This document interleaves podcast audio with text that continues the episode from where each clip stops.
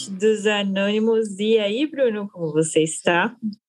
E aí, Paola, eu estou cansado de dizer que agora eu estou bem, né? Porque ou pessoinha para ficar doente nesses meses sou eu. Nada de legal tem nisso. Nem máscara, nem distanciamento social, nem álcool gel me, estão me salvando. Então, enfim, né? Só um adendo. Precisando pegar mais sol, tá precisando passar mais um tempo com os troianos, talvez. Olha, seria. Não, não vou dizer, né? Com, os troianos é, é, meio ruim, porque a gente sabe o final. não queria, não. Mas pegar um solzinho eu aceitava. Ali naquela praia, na costa, ali eu aceitaria, mas não com os troianos. Talvez depois da guerra, assim, terminadas lá com Ulisses em Ítaca, curtindo a família. Aí valeria a pena. Pois é. Bom, talvez até um tempo com Apolo, né, Bruno? O deus do sol. Olha, aí já dá uma tostada, não é nem a bronzeada, né? Dá uma tostada no menino. Mas eu realmente tô precisando, eu tô com cor de papelão molhado, como diz a minha esposa. que é um, é um moreno sem se escurecer, sem tomar solzinho. Fica aí o papelão molhado. E doente, né? De novo. Eu já tô ao contrário, tô parecendo o filhote de lagosta quando nasce. Tá bronzeada, é isso? Bronzeada eu não sei, mas vermelha eu posso dizer que eu tô, viu? É, fica tomando sol enquanto fica admirando as pedras e aí acontecem essas coisas. É, é normal de geólogos. Ossos do ofício. Ossos do ofício. Aliás, falar em ofício, é, alguém andou se distraindo dos ofícios da guerra, não é mesmo, Bruno? Pois é, alguém não estava tão concentrado quanto você no, no trabalho, não é verdade, Paula? Pois é.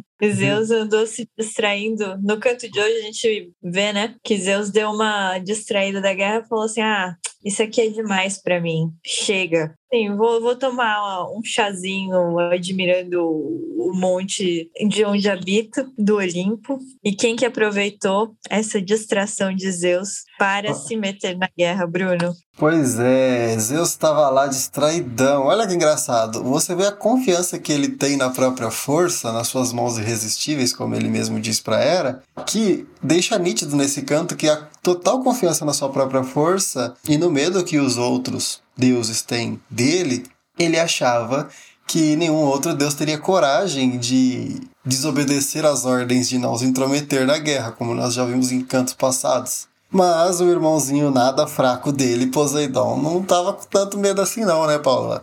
E acabou percebendo ali essa distração de Zeus e tendo raiva dos troianos e dó dos aqueus que estavam ali a sofrer, foi ajudá-los, não é não? Exato. Bom, Poseidon, como a gente enxerga aí no capítulo, ele tá meio insatisfeito com os resultados da guerra, até porque os diletos dele são alguns argivos, né? E ele aproveitou essa distração para ajudar os aqueus. Olha, e além, além de ter além de ter os argivos como como diletos, ele ainda tem raiva, mas raiva mesmo dos troianos, por causa do muro que Exato. Que foi ele construído. fica com raiva dos troianos e de Zeus ajudar os troianos. Ele acha Exato. aquilo completamente injusto, né? E de certa, certa forma ele não estava errado, né, Bruno? É, o problema é que Zeus não deixou todos os seus planos às claras, né? Porque no final iria acontecer o que todos queriam, praticamente. Todos tirando Apolo, Afrodite, Ares, né? Que estavam totalmente do lado dos troianos. Mas a maioria dos deuses ali que estavam se intrometendo mais na guerra, que nem Atena era e Poseidon, ou Poseidon, eles com certeza gostariam do resultado que Zeus iria eh, estava planejando ali para a guerra. Exato. Como você já disse, todos, com exceção de a maioria, não brincadeira, era só para não perder a piada. E então a gente enxerga aí que ele vai até a guerra, ajuda os, os aqueus, e depois ele volta para o palácio submerso em que vive, né? E, bom, tem algumas coisas muito engraçadas lá que a gente enxerga que os cavalos eram cavalos cavalos, não eram cavalos marinhos, igual aparecem nos filmes e nos desenhos, desenhos de mitologia. Também, é, não, eles eram cavalos do jeito que a gente conhece, gente, cavalos. Tinham cascos, aqui fica bem nítido, né? Exato, e os cavalos respiram, o que eu acho mais bizarro ainda. Não tem, o Homero, pelo menos, não fala nada de bolha de água ou, enfim, qualquer coisa é, do gênero. Nada do que se passa no filme do Aquaman, né? Mas ele dá, ele dá, ele dá a entender ali, ele tem uma parte que ele demonstra que as águas se abriram, mais ou menos como acontece no caso de Moisés ali, sabe? Exato. Ele dá essa ideia de que os cavalos, eles passam por entre as águas e não se molham ainda, ele, ele diz. Então, de certa forma, as águas se abriram ali para os cavalos passarem. Mas é interessante saber que o palácio de Poseidon está num lugar chamado Egas. Eu nunca tinha ouvido falar. Exato. E eu nem lembrava da última vez que eu tinha lido sobre isso, sobre essa questão do palácio dele estar em Egas. Não tem nada a ver com, com aquele reino submerso que dizem por aí. Pois é, exatamente. E aí eu acho curioso que logo após isso, o Poseidon, ele decide que ele não se intrometeria na, na guerra de uma forma divina, né? Ele acaba se transformando no nosso querido vidente Calcas, que aparece lá pelos primeiros. Logo no primeiro canto, é. Logo no primeiro canto ele já aparece. É verdade. E Poseidon, ele, ele faz isso também para não aparecer diretamente, porque mesmo ele sabia, né? Zeus tinha dado a ordem para ninguém se intrometer, ele sabia o que ele estava fazendo, ele fala, vamos me intrometer, mas de uma forma que Zeus não perceba tão rapidamente. E aí ele se passa por outros, né? Exatamente, é porque Zeus ficaria muito possesso se descobrisse que ele estava se intrometendo. Bom, enfim. Pois é. E aí a gente viu que ele se transformou em Calcas e foi incitar os, os, os aqueus a batalhar, né? Ele Ô, vai lá, ele. O que, que você acha? É, é, é, interessante essa, essa questão dele se transformar especificamente logo de início em Calcas para incitar os aqueus, né? Porque ele era o famoso vidente dos aqueus. É aquele, é aquele famoso argumento da autoridade que é necessário, que Homero mesmo usa, chamando as musas. Então nós vemos esse argumento da autoridade sendo usado o tempo inteiro aqui, né? Calcas é, é utilizado dessa forma também por Poseidon. Exato. E ele vai né, né exatamente para isso, né? Ele chega lá falando, ó, oh, eu sou Calcas, o vidente, eu tô falando que aqui vai dar tudo certo pra gente. Então, ó, vocês tratem de ficar tranquilos e batalhar como se realmente fosse a última batalha, porque a gente vai vencer, né? E inclusive, ele aqui ele já tem um crédito. No primeiro canto, quando ele diz o problema que era, e era o problema da Briseida, que, que Agamenon estava Esposa mantendo. de Aquiles. Na verdade, era. Era Briseida ou era Criseida? Era Criseida, na verdade. Eu confundi. Criseida, a Criseida era, filha... era filha de Crises do Agamenon, é isso? Isso. É, então, como ele disse no primeiro canto lá, ele falou que o problema era por causa de Criseida, que o Agamenon não tinha devolvido a Crises. Então, quando aquele problema foi resolvido e a pestilência deixou os aqueus, de certa forma ele, ele recebe uma autoridade como um verdadeiro vidente, né? Um, entendedor das coisas. Então aqui, ele, ele sendo utilizado por Poseidon para passar essa mensagem, ele já está com toda aquela autoridade que ele ganhou nesse tempo inteiro de guerra, né, Paulo? Exato. E aí Poseidon faz o quê? Ele incita os principais, na verdade os que não precisavam ser incitados, ele não incita, na verdade. Ele apenas os deixa mais leves, né? Deixa dar uma dosezinha de hormônios ali para ele, não sei, testosterona, deixa eles nervosos, deixa é, os dois, eu ia falar os dois isso, agentes. Não é mais leve, ele chega lá para provocar mesmo, para dar o de tio chato, que faz pergunta inconveniente e, enfim, fica provocando de jeito errado. E os nossos queridos guerreiros, eles caem na pilha, né? É, então, e diz que eles ficam mais leves, assim como nós vimos que aconteceu com Diomedes e ele arrebentou em cantos passados, eu não vou esquecer disso nunca mais. Aconteceu aqui com os dois agentes também, eles ficaram mais leves, né? Eles não ficaram igníneos como Diomedes, né? Mas ficaram mais leves ao menos aqui. Não teve toda aquela pompa de Atena, né? Que nem fez Atena com Diomedes. Mas de qualquer forma já ajuda eles na, nas batalhas, ainda mais naquela chusma de guerreiros que estavam ali atravessando o muro, pulando o muro pro lado deles, portão arrebentado, porque Heitor arrebentou no canto anterior. Então tava uma briga total. Ficando mais leve, diríamos que fica com a agilidade de Aquiles ali, né, Paulo?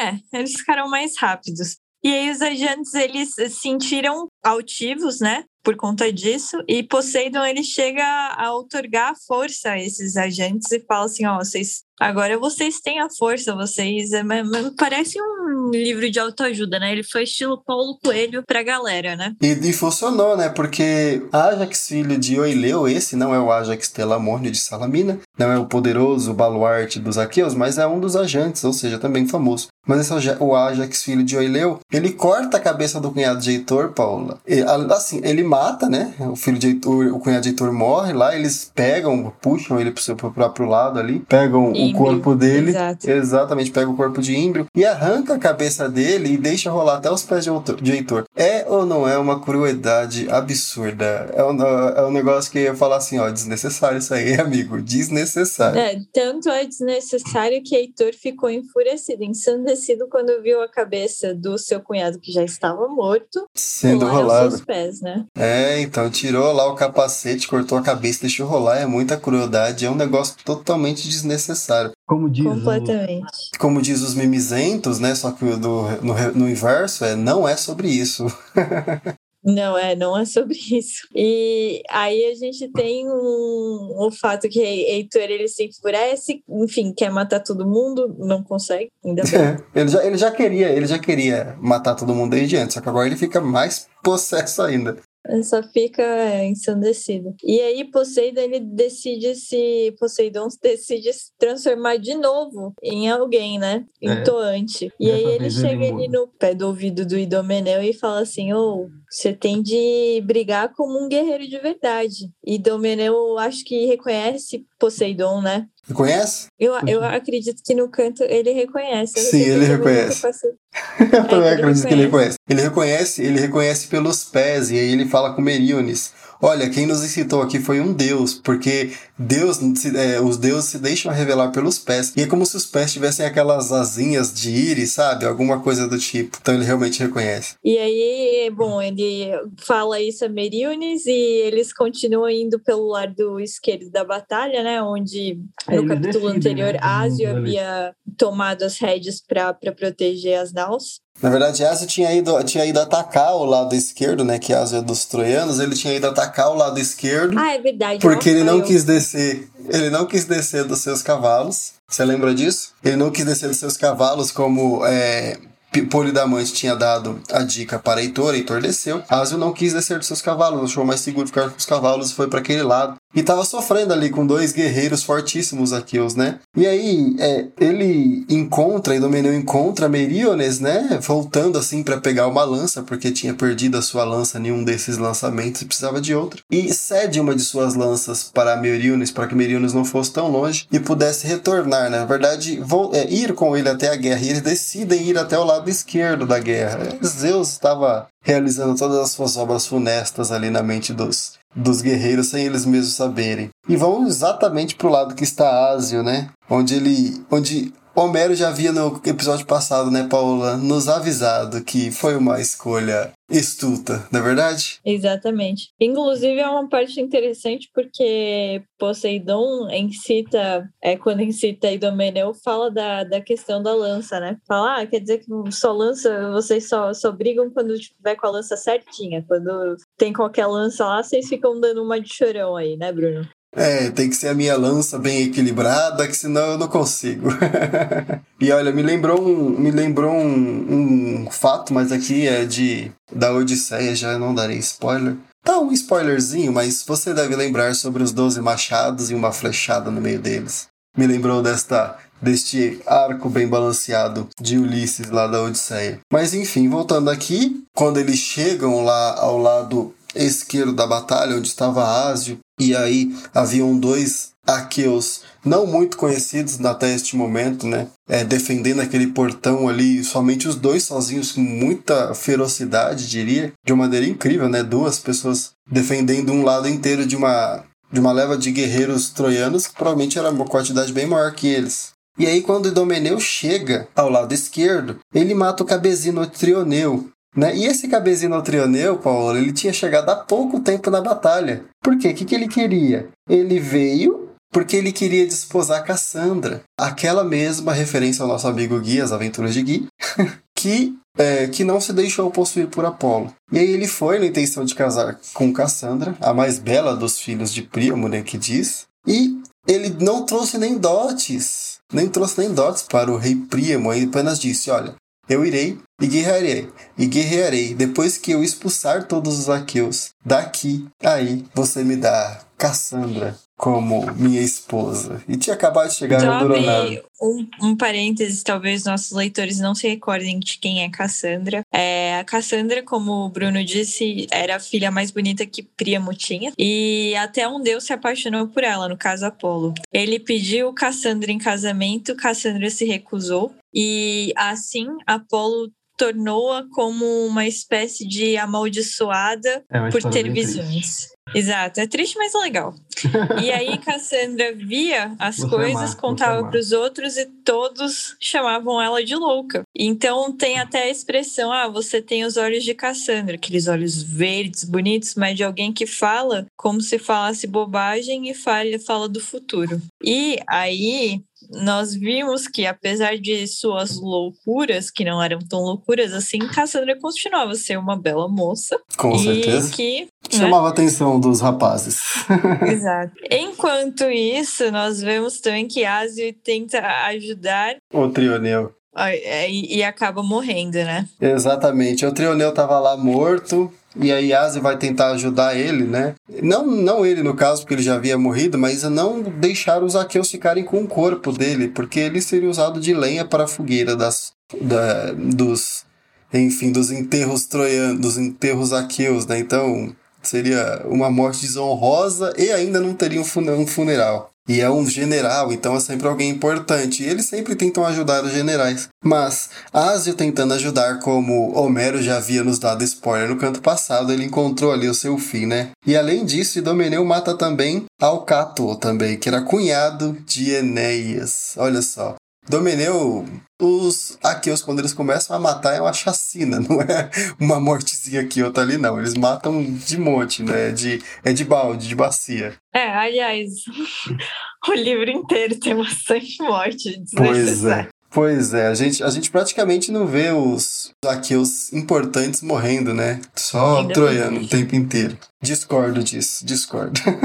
Mas olha, olha que importante essa questão da morte de Alcato, Paula, porque ele era cunhado de Enéas. Então, Deífobo vendo, Eu ia vendo... comentar isso. Ah, então fique à vontade, você com a Não, sua voz de que- Que musa... daí, Fobo, ao perceber que o cunhado de Enéas havia falecido, ele que era filho do rei Príamo, Sim, ele vai de pedir primo. ajuda a Enéas, né? Ele fala, pô, teu cunhado morreu, cara, será que você não quer dar um, uma ajudinha pra gente ali? Assim, só tentar vencer a batalha, coisa fácil, simples. E olha, é um caso interessante que ele. Homero disse que é, Enéas era desgostoso, estava desgostoso nesse, nesse momento, porque ele não era considerado por Príamo como uma, uma, uma pessoa importante ali, mesmo sendo um dos. Ele um era dos uma pessoa generais. não grata. É, exatamente. E ele tinha esse desgosto, e mesmo assim, você vê, mesmo com esse desgosto de não ter o reconhecimento do rei Príamo, ele estava lá honrosamente lutando e sendo uma pessoa respeitosa, como nós veremos da Eneida, né? Exato.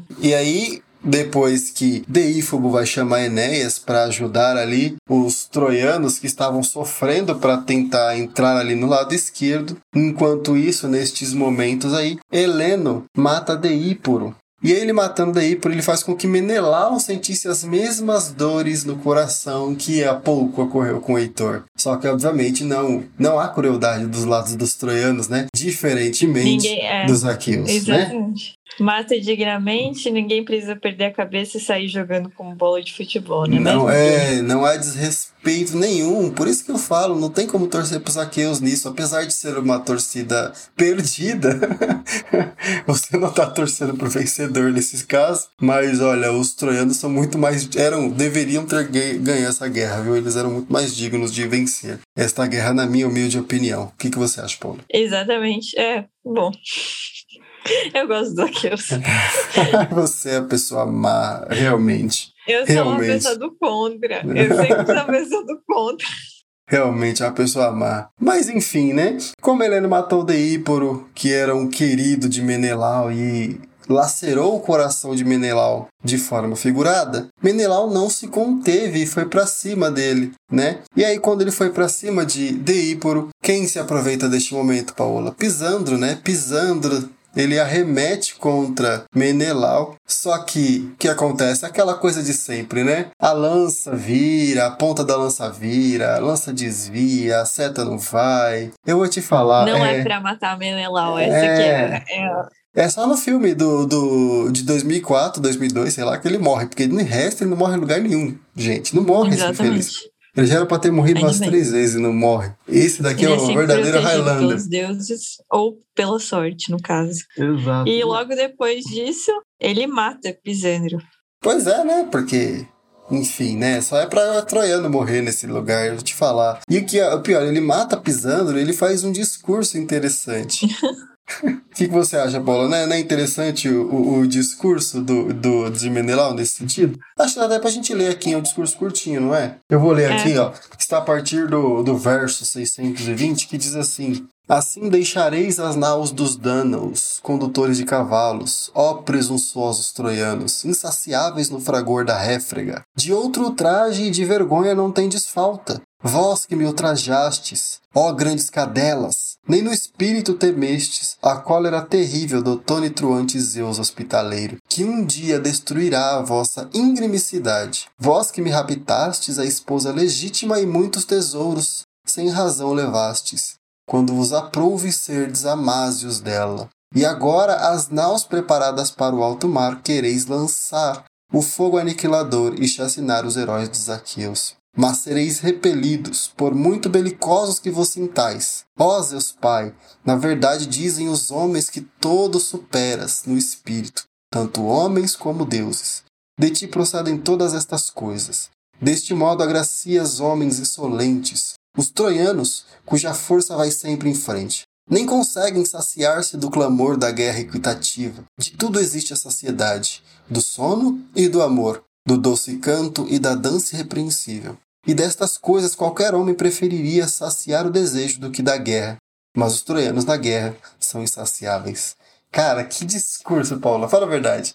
Você não achou um discurso é, assim? bonito, né? E, e, verdadeiro, né? Além de tudo. É um discurso verdadeiro. Eu não gosto de Menelau. Eu tenho minhas influências. Mas aí, não, não, Bruno, diz aí. Depois desse discurso, ele ganhou um pouquinho de moral com você, não? Sim, o meu problema é um preconceito é, cinematográfico.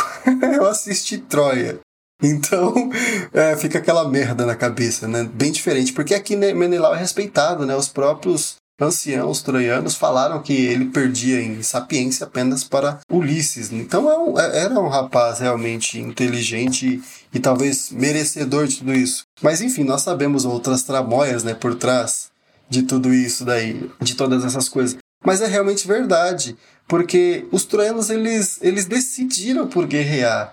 Porque eles podiam ter feito alguma forma de devolver Helena, até que teve a votação, etc. Porque ele realmente foi roubado. E os troianos não Ela. se saciam. É. é. Ele, ele, ele foi roubado, né? Porque ele foi roubado no é, dinheiro e ele, ele foi roubado no, no, nos, nos bens, né? E, e, e, na esposa. E também eles continuam guerreando sem parar e sem parar e, e não desistiam. A guerra já estava no décimo ano já. Então realmente é um, é um discurso forte bonito, verdadeiro, assim, nota 10 para este para esta redação de Menelau.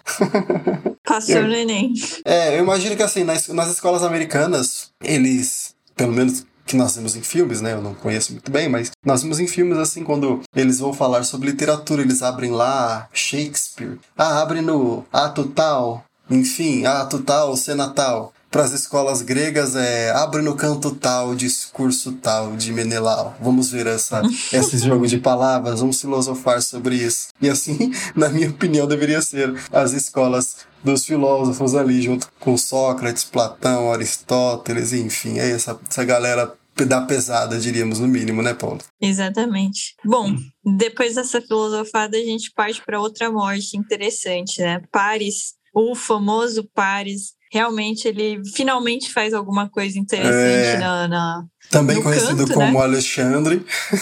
Exato. É, ele mata Equenor. É, você deve estar se perguntando, caro ouvinte, quem é Equenor? Bom, Equenor era um, um, um dos nossos guerreiros e ele saiu de sua cidade natal, que era Corinto, já sabendo que morreria. Você deve ele estar é igual se perguntando, Aquiles, né? mas como? É igual Hã? Aquiles, ele já, é igual Aquiles, ele já sabia que ia morrer se ele fosse, Exatamente. Já tinha o feeling, mas é bom, aqui no caso a gente sabe que é porque o pai dele era vidente, né? Exatamente. É, mas é, é a mesma coisa que a, assim, que a mãe de Aquiles. Você morre. Né? Oi? É a mesma coisa que a mãe de Aquiles, né? Um adeus, né? Eu também sabia. É, mas a mãe de Aquiles é Tétis, ela que se sentia mais, e Aquiles ficava naquela, não, mãe, vou vai morrer, não, tudo... fica tranquilo. É. Exatamente, vai dar tudo errado. Vai, vai dar, dar, tudo, tudo certo. certo. Só que não.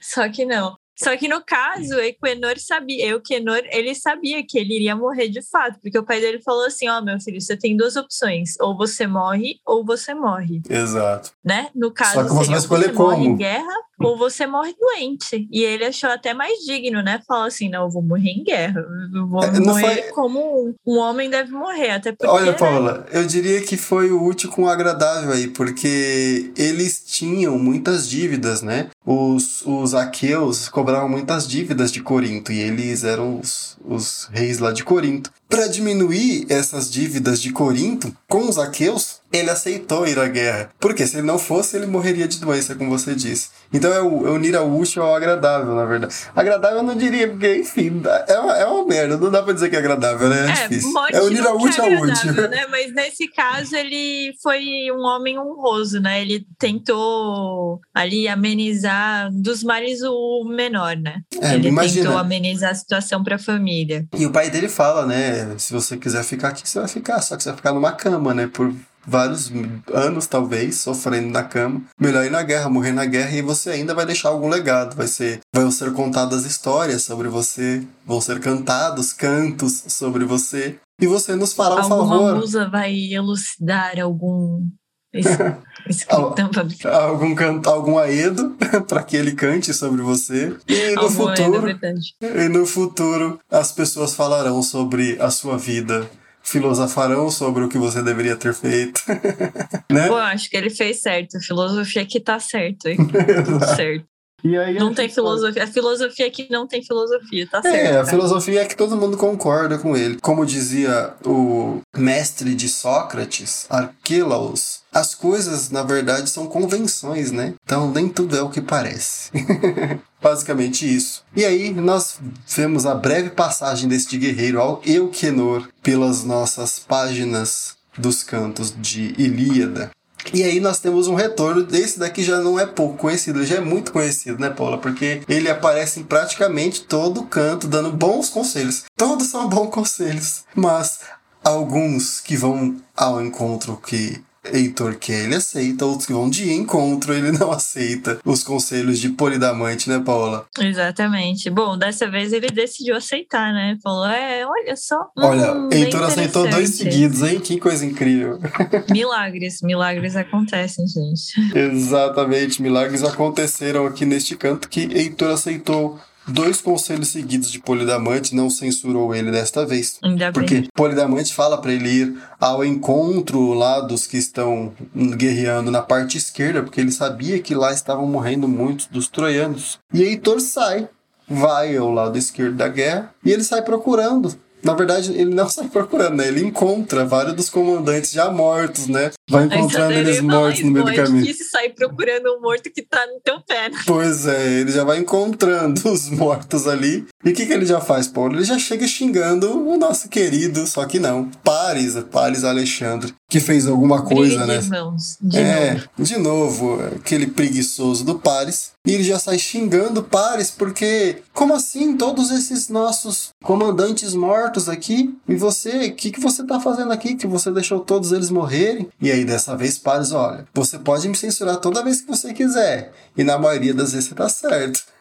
Isso é muito Mas engraçado. hoje não, cara. Hoje é. eu matei alguém. Mas dessa vez não foi culpa minha, não. Não podia fazer nada. E Heitor fala: ah, agora já era. Perdemos a guerra. Perdemos os melhores dos troianos. A guerra está perdida. Enfim. E aí, quem vê ele chegar ali, Paola? Quem vê? O nosso querido Ajax Telamônico. O famoso Salamino Ajax, né? E esse Salamino incita. Na verdade, ele desafia dessa vez. Mais uma vez, né, na verdade Heitor a lutar contra ele e vaticina contra Heitor. Engraçado, é, é, é incrível essa, esse modo, né, de esse, esse modo de escrever, porque não, na verdade não era nem uma, uma modo de escrever naquela época, mas enfim, já vai já vai explicando o que vai acontecer da maneira exata pelas vozes de outros, né? E ele vaticina contra Heitor e aí passa a ave do lado direito. Ou seja, e quer aí dizer... os Aqueus ficam. É, ficam polvorosos. É tetra! É tetra! É, exato, é tipo o Galvão e o Pelé se abraçando na final de 94. E aí eles estão aqui comemorando. E aí a gente pode pensar, ué, mas por que Heitor não ficou preocupado com isso? Se vocês se lembram, o Heitor não dá mínimas para pássaros passando do lado de outro.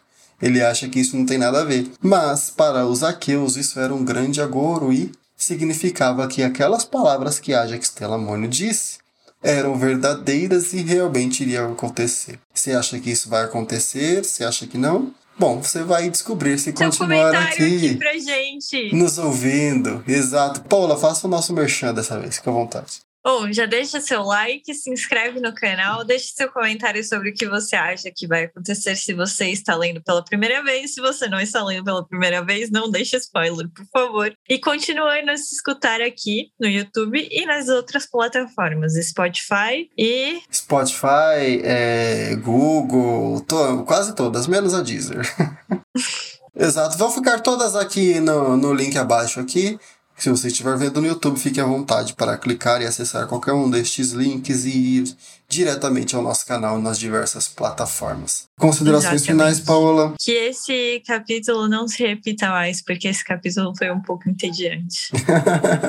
e grande, Não, brincadeira. 50 É páginas. porque eu realmente tô ficando. A gente já passou da metade, gente, da história. E agora o negócio tá começando a ficar mais legal, mas ainda vai demorando pra chegar e eu, eu, eu tô ansiosa. Vai subindo o tom aos pouquinhos, não de uma vez, né, Paola? Exato. É sempre aos pouquinhos. Só que eu já tô ali, eu já, já, já vi a história, então eu tô Então vamos, vamos. Não dá. Olha, isso quer dizer que nós temos que fazer episódios mais rápidos, então, né, Paula? Acho que é isso, né? Eu Exatamente. acho. acho que os ouvintes estão esperando episódios mais vezes aqui, estão ansiosos por nos ouvir. Eu, pelo menos, espero isso. Mas, enfim, não se esqueça de fazer tudo isso que a Paola falou. Também não tenho considerações finais. Nos vemos, então, no próximo canto, ou, de repente, como a Paola deu spoiler na semana passada, no nosso, é, na nossa análise sobre 1984 de George Orwell. Então, é isso aí. A é nós. Falou.